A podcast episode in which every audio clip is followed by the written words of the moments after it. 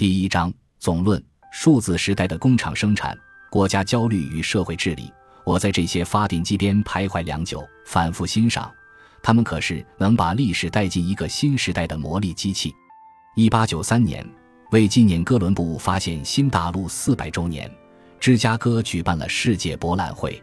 美国历史学家亨利亚当斯见到了八十英尺高的灯塔，以电池为动力的五马马车，通用电气的两台八百千瓦发电机等当时最先进的电力设备。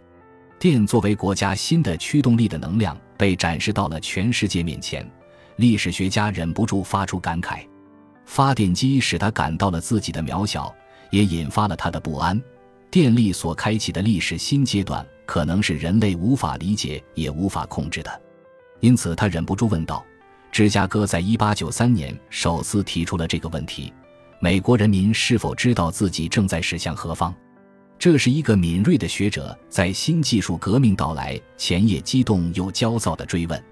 从电和电力网络中的确诞生了一个全新的世界。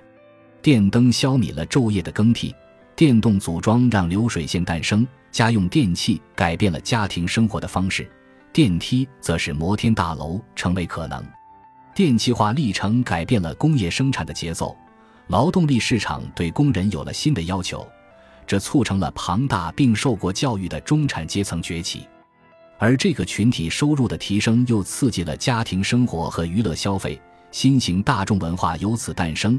被视作工业时代典型特征的一系列社会结构与形态和交流发电机的产生有着如此紧密的联系。新的动力系统对世界的影响就是这样巨大。学者尼古拉斯·卡尔认为。社会形态是一系列特定经济交换的副产品，而这种特定的经济交换很大程度上反映出时代的技术水平。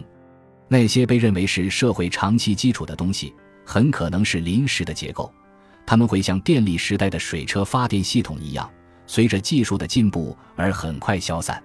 今天的我们对亨利亚当斯所处的情境并不陌生。二十一世纪的人类同样站在一场新的动力革命的门口，计算和数字化进程将带来惊人的生产力释放，这已经成为每个人的共识。但未来仿佛又隔着一层迷雾，人们好奇那扇大门真正打开之后会释放出什么。这也是我们这本书的起点，关注数字化、人工智能、大数据。五 G 这些热词背后的计算革命给人类社会的各层面带来的结构性变化。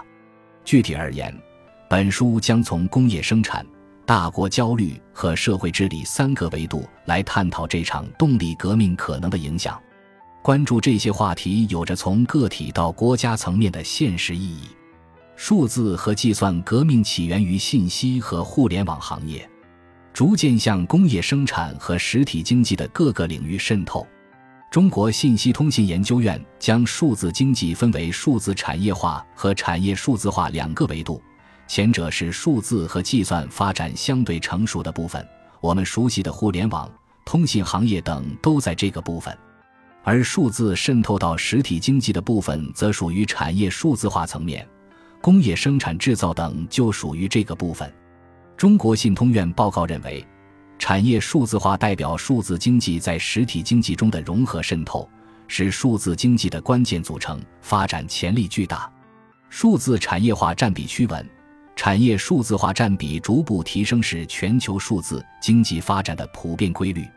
产业数字化是数字经济发展的主引擎，是驱动数字经济发展的主导力量。从这个意义上。工业生产制造在线化趋势具有重要的考察意义。另外，工业制造也是一国竞争力的重要组成部分。中国是世界第一制造大国，世界工厂在这波数字经济转型的当下呈现出怎样的面貌？有着怎样的产业实践？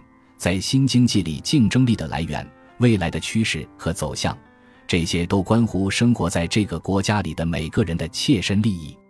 而大国焦虑则深度凸显了被认为是社会长期基础的东西，很可能是临时的结构的内涵。基于电气化和工业时代的权力关系及其坚固性，在这场生产力巨变前正遭受考验。美国、日本和德国都有基于自身国情的焦虑，而他们焦虑的点在不同层面上对中国具有借鉴价值。至于数字化和计算革命对社会治理层面带来的影响，则关乎个体生活的当下体验和权益。数字经济将在劳动力市场产生怎样的涟漪？机器是否会让工作机会永远消失？年轻人是否正在远离工厂？数字时代的算法和数据使用如何不侵害消费者的权益？国家如何监管算法运转和数据使用？人能否被视作目的本身而非手段？对数字技术的监管是否会阻碍产业发展等现实问题，都是我们想要关注的。总之，这是一本在技术变迁背景下探讨产业里的生产关系、国家竞争优势及社会治理结构如何演变的书。